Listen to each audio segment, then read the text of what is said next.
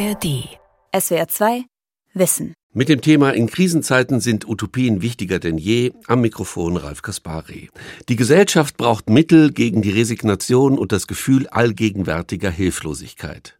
Wir sollten endlich lernen, in utopisches Kapital zu investieren, also Zukunftsinvestitionen jenseits des ökonomischen und technischen in den Mittelpunkt unserer kollektiven Zukunftserzählung zu rücken. Erst auf dieser Basis kann der Masterplan für eine kommende Zivilisation entstehen, für ein Wunschland, das diesen Namen endlich auch mal verdient. Bei diesem Projekt hilft vor allem ein Blick in die Geschichte auf Utopien, die zum Teil realisiert wurden, zum Teil aber auch scheiterten. Professor Stefan Selke, Soziologe an der Hochschule Furtwangen, beschreibt die ewige Suche nach dem Wunschland. Manchmal wird Forschung durch ein einziges Zitat ausgelöst.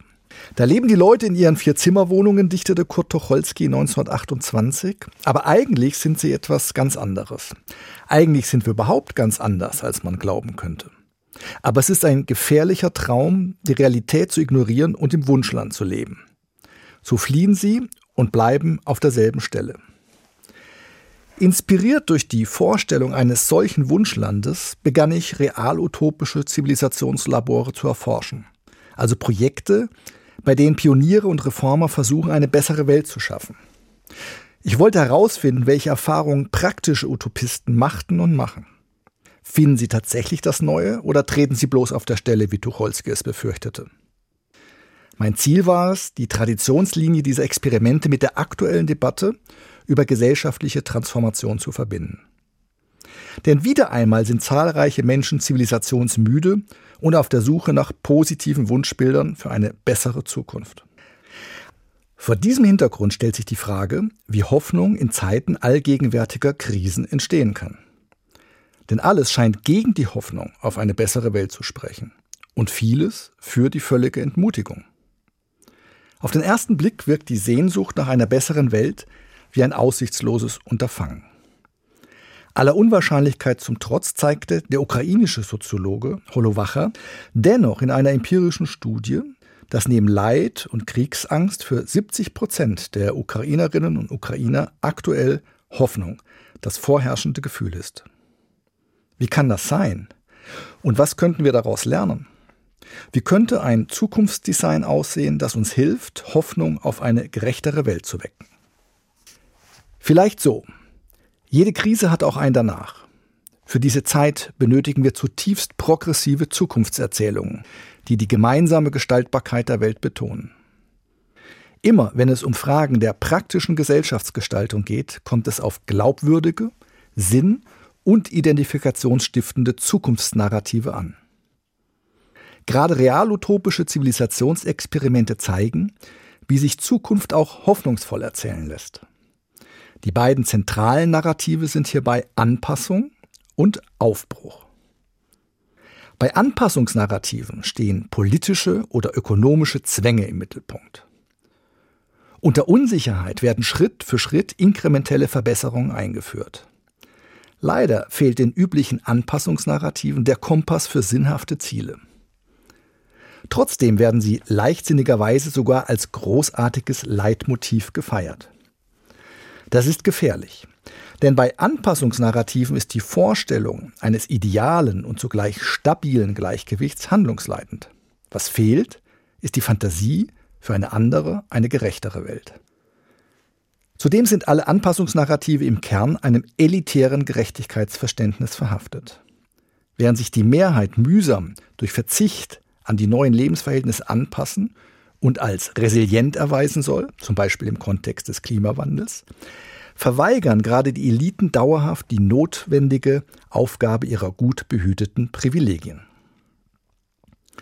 Wenn also Angst vor Destabilisierung und Sehnsucht nach dem vermeintlich Normalen die Haupttreiber von Veränderung sind, wenn also Anpassungsdruck als wichtiger erachtet wird als Reformen, dann kann eine bessere, eine hoffnungsvollere Welt gerade nicht entstehen. In der Summe sind Anpassungserzählungen Symbole des verwalteten Stillstands. Wer sie gutheißt und verbreitet, signalisiert lediglich die Bereitschaft, sich mit dem scheinbar Alternativlosen zu arrangieren und immer weiter Standardwelten zu reproduzieren. Anpassung ist stets fantasielos und somit das falsche Leitmotiv. Was aber dann? Zum Glück gibt es noch Aufbruchsnarrative. Können wir es nicht besser? Mit dieser Frage hielten Utopisten quer durch alle Epochen den Wunsch nach dem Neuanfang lebendig. Aufbruchsnarrative zelebrieren eine kollektive Reise ins Unbekannte. Der Weg ist das Ziel. Aus utopischen Träumen wurden dann hin und wieder konkrete Projekte und greifbare Lebensmodelle. Exakt diese praktischen Utopien wollte ich erforschen, am besten vor Ort. Für Menschheitslabore fanden sich zahlreiche Fallbeispiele. Die Kolonie Monte Verita etwa, von Lebensreformern um 1900 gegründet, gilt als erstes kosmopolitisches Reformlabor der westlichen Welt.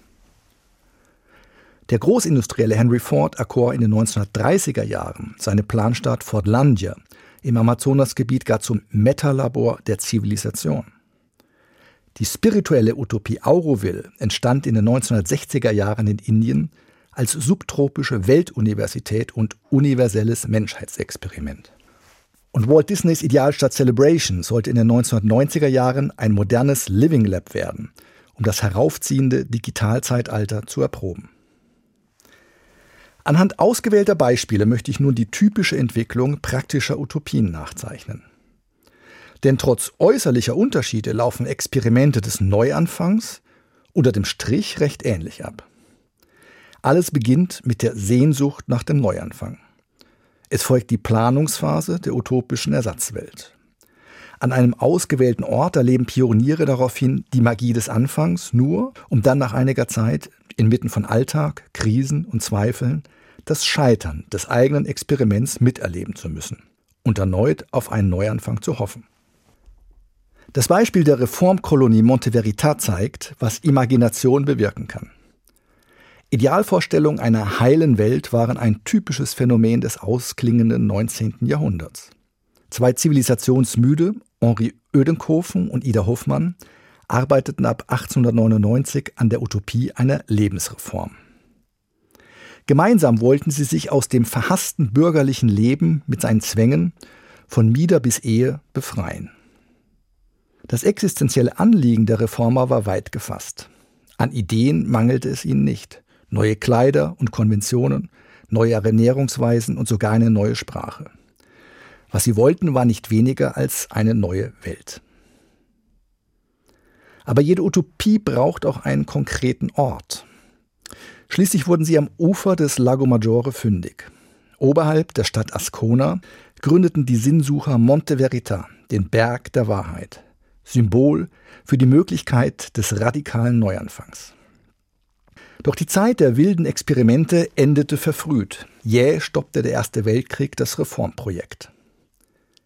In Brasilien versuchten die Utopisten erneut ihr Glück und gründeten ihr zweites Reformprojekt Montesul. Im Tessin hingegen verfiel der Berg der Wahrheit immer mehr. Heute befindet sich dort immerhin noch ein Kongress- und Kulturzentrum. In den Pausen spazieren die Teilnehmenden durch den Garten.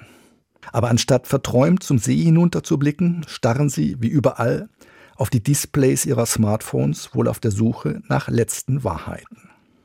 Orte für utopische Lebensreformen entstehen allerdings nicht allein aus Einbildungskraft. Jedes Wunschland muss konkret projektiert werden.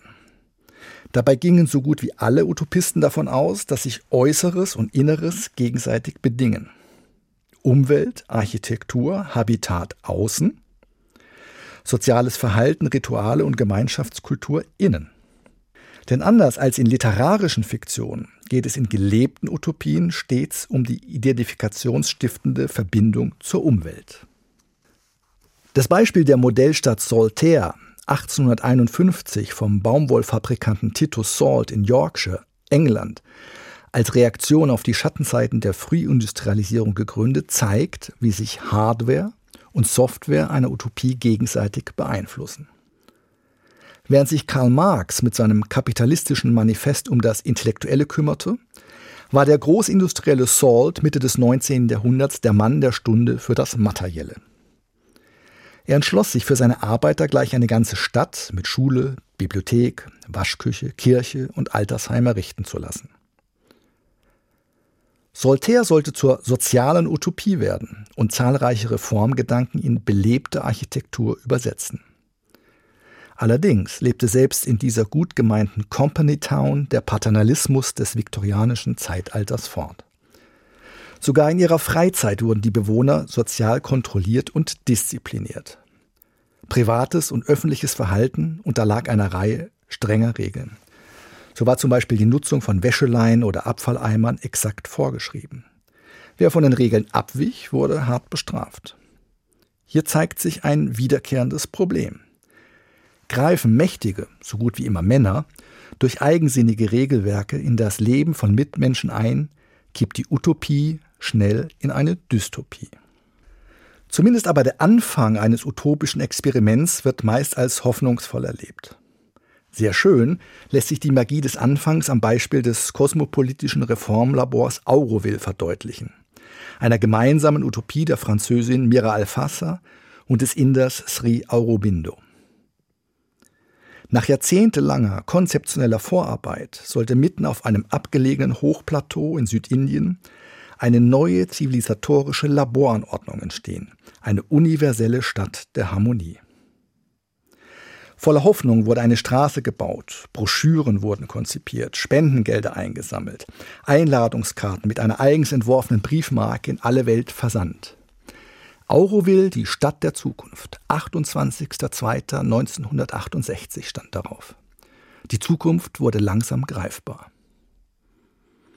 Zur Einweihung kamen schließlich mehr als 5000 Menschen aus aller Welt, neugierig darauf, wie das Experiment einer neuen kollektiven Lebensweise beginnt.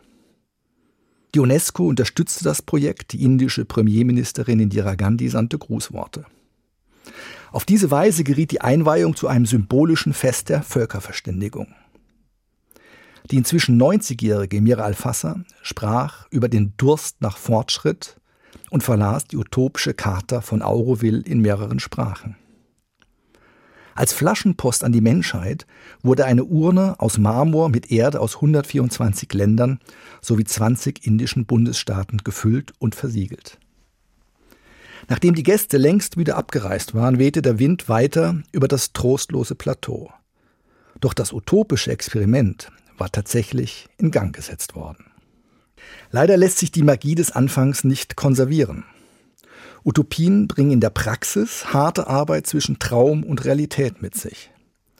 Das Beispiel Fort Langer, die von Henry Ford mitten im Amazonasbecken gegründete Kautschukplantage mit angeschlossener Idealstadt, zeigt deutlich, welche Rolle Alltag inmitten einer Utopie spielen kann.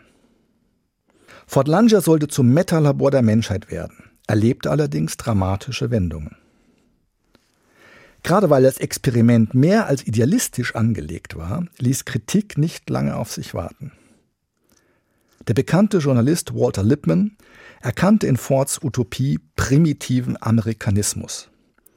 Denn eigene Banken, Schulen und Polizei höhlten die Souveränität des brasilianischen Staates aus. Gerade so, als regierte Ford einen Staat im Staat. Und als sich auch noch die Idee von der autonomen Produktion von Latex in Luft auflöste, platzte der Traum vom Zivilisationslabor endgültig. Die brasilianischen Arbeiter beklagten sich über die von Ford diktierte Ernährung, die ihren Gewohnheiten widersprach. Es kam zur finalen Katastrophe. Empört warfen sie mit Töpfen und Tellern, zerstörten den Speisesaal und schließlich die gesamte Stadt in einem furiosen Wutanfall. Fort Langer ging zugrunde, weil massive Konstruktionsfehler beim Zivilisationstest gemacht wurden.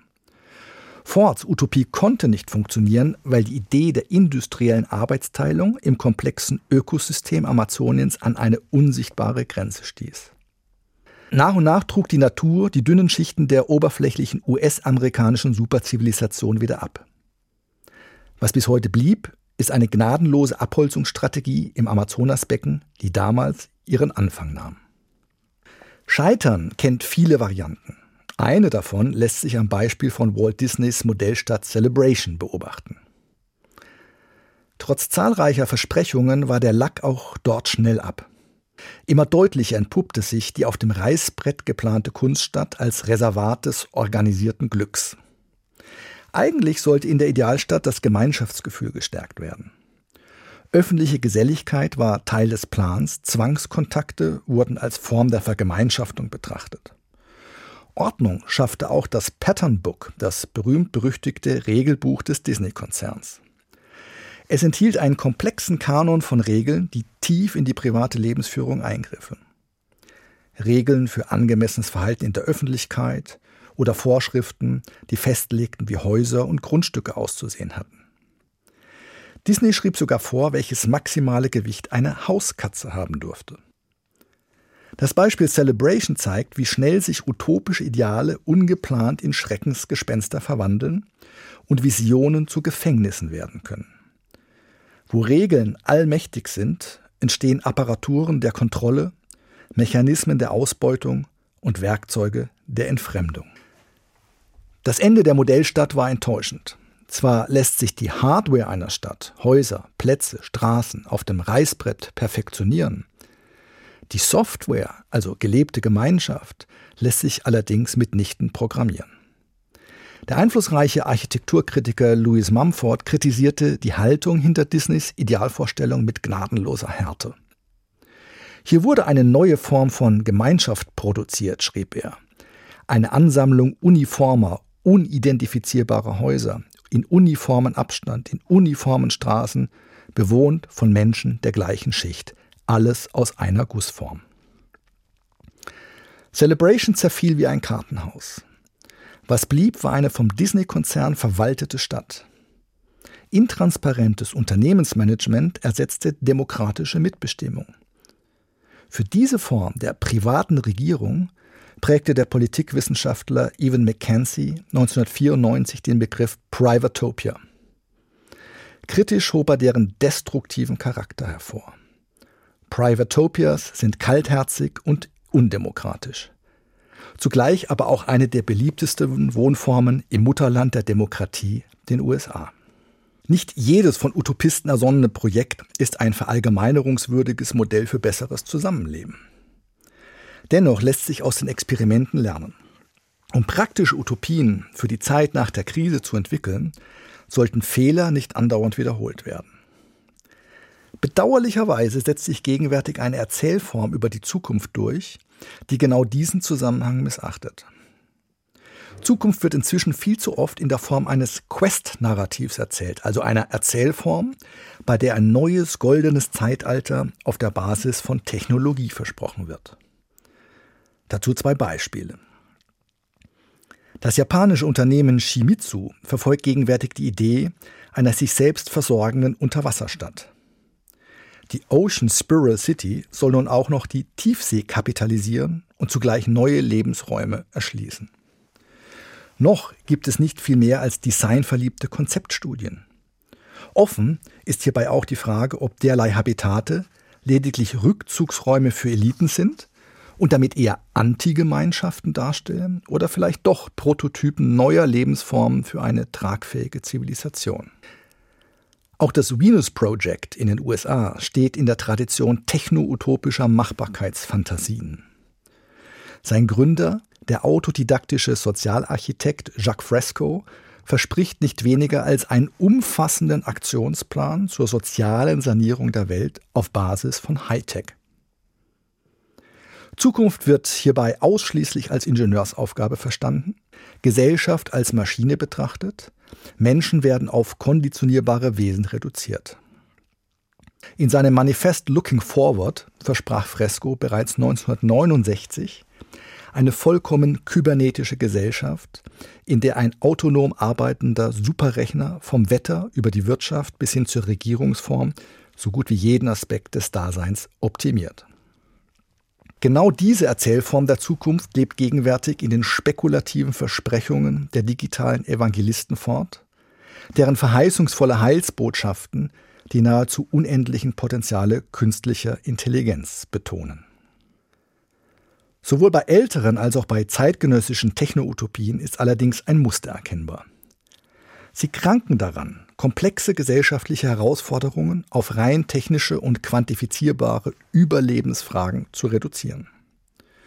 Bereits 1964 kritisierte Herbert Marcuse in seinem Buch Der eindimensionale Mensch, dass undurchschaubare technisch-wirtschaftliche Systeme Menschen zu Handlangern machen könnten. Tatsächlich verhindert paradoxerweise die Flucht ins Technische gerade diejenigen kulturellen Innovationen, die unser aller Leben spürbar verbessern könnten. Auf diese Weise erzeugen Techno-Utopien erneut Entfremdung, wenngleich diese hübscher verpackt wird als zu Zeiten der Frühindustrialisierung bei Titus Salt. Was auch immer uns als Zukunft verkauft wird von Politikern, Wissenschaftlern oder esoterisch angehauchten Trendforschern, ist meist wenig mehr als die oberflächliche Variation bekannter Trivialitäten. Zukunft wird zur substanzlosen Show, Gesellschaft zum Spektakel. Gibt es dennoch Hoffnung für eine Zeit nach der Krise? Ja, aber nur wenn wir mehr utopische Momente zulassen, anstatt wie bisher unsere Standardwelt im Kontext mutloser Anpassungsnarrative zu reproduzieren oder uns in verheißungsvollen Technikversprechen zu verlieren. Hoffnung gibt es zudem nur, wenn wir bereit sind, in den Rückspiegel der Geschichte zu blicken und daraus die richtigen Schlüsse zu ziehen. Viele Zivilisationsprojekte scheiterten, weil ihnen kein realistisches Menschenbild zugrunde lag und weil die Ideale der utopischen Pioniere in der Praxis überforderten. Untergegangene Wunschwelten verdeutlichen, wie der menschliche Faktor zum Tragen kommt. Denn Menschen funktionieren nicht wie Maschinen, rational und effizient. Effizienz ist auf Dauer einfach keine angemessene Lebensform für Menschen. Realutopische Projekte sollten wir uns daher vorstellen wie Labore ohne Wände, in denen ergebnisoffene Zukunftstests ablaufen. Praktische Utopien sind Versuchsanordnungen, die gesellschaftliches Leben unter direkter Beobachtung zeigen. Ihr Wert liegt gerade nicht darin, abschließend oder eindeutige Antworten zu liefern, sondern an verdrängte Fragen zu erinnern.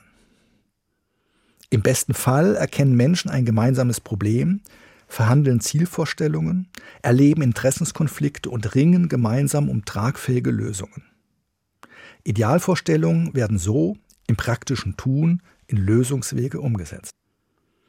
Damit sind real-utopische Projekte wiederkehrende Versuche, kollektive Störungen zu beheben, explorative Versuchsanordnung und soziale Experimente mit dem Potenzial, die Welt zu verbessern.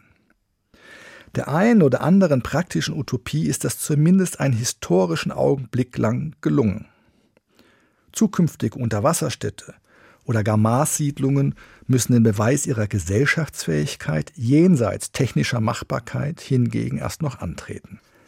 Fassen wir zusammen. Was wir über praktische Utopien wissen, lässt sich mit der Idee eines Regulativs umschreiben. Jede Utopie verfügt dabei über das Potenzial, latent vorhandene Kräfte zu wecken und einen Impuls zum Wandel auszulösen. Schon der Historiker und Politiker Alexis de Tocqueville wusste, dass sich über jede empirische Gesellschaft eine imaginäre Gesellschaft legt, die aus utopischen oder gar revolutionären Ideen besteht. Das Imaginäre ist keineswegs nutzlos, es dient vielmehr als Katalysator des Denkens, Fühlens und Handelns und ist damit Grundlage für eine Poesie der Hoffnung. Praktische Utopien geben uns Nachhilfeunterricht. Sie helfen, Blockaden aufzulösen und jenseits ideologischer Verkrampfungen und Dogmen wieder an die Traglast unserer Zivilisation zu glauben. Oder anders, sie helfen uns zu träumen.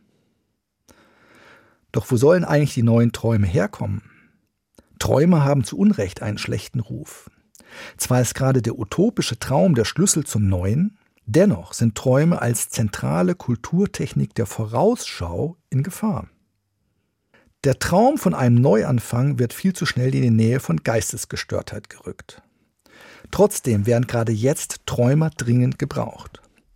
Utopisches Denken sollte daher allgemeingut werden, an Schulen gelehrt, in der Politik hoch verehrt. In Zeiten der Krise brauchen Menschen Zuversicht. Wir brauchen Mittel gegen die Resignation und das Gefühl allgegenwärtiger Hilflosigkeit. Dazu ist nicht die eine große Utopie notwendig, sondern viele tragfähige Kooperationen und Verbindungslinien zwischen bereits bestehenden Engagementfeldern. Wir sollten endlich lernen, in utopisches Kapital zu investieren, also Zukunftsinvestitionen jenseits des ökonomischen und technischen in den Mittelpunkt unserer kollektiven Zukunftserzählungen zu rücken. Aufbruchserzählungen sind ein Ausdruck dieser Haltung. Sie sollten das zentrale Leitbild für unser Zukunftsdesign abgeben.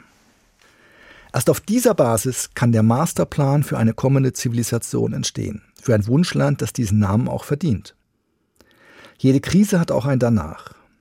Für diese Zeit benötigen wir visionären Pragmatismus, also Aufbruchserzählungen, die die gemeinsame Gestaltbarkeit der Welt betonen, ohne dabei jedoch die gesellschaftliche Realität zu ignorieren. Einfach ist das nicht, doch trotz aller Schwierigkeiten ist die Suche nach dem Wunschland einer der spannendsten Fortsetzungsromane der Menschheit. Das war SWR 2 Wissen mit dem Thema In Krisenzeiten sind Utopien wichtiger denn je. Sie hörten einen Vortrag von Professor Stefan Selke, Soziologe an der Hochschule Furtwangen. SWR 2 Wissen. Manuskripte und weiterführende Informationen zu unserem Podcast und den einzelnen Folgen gibt es unter swr2wissen.de.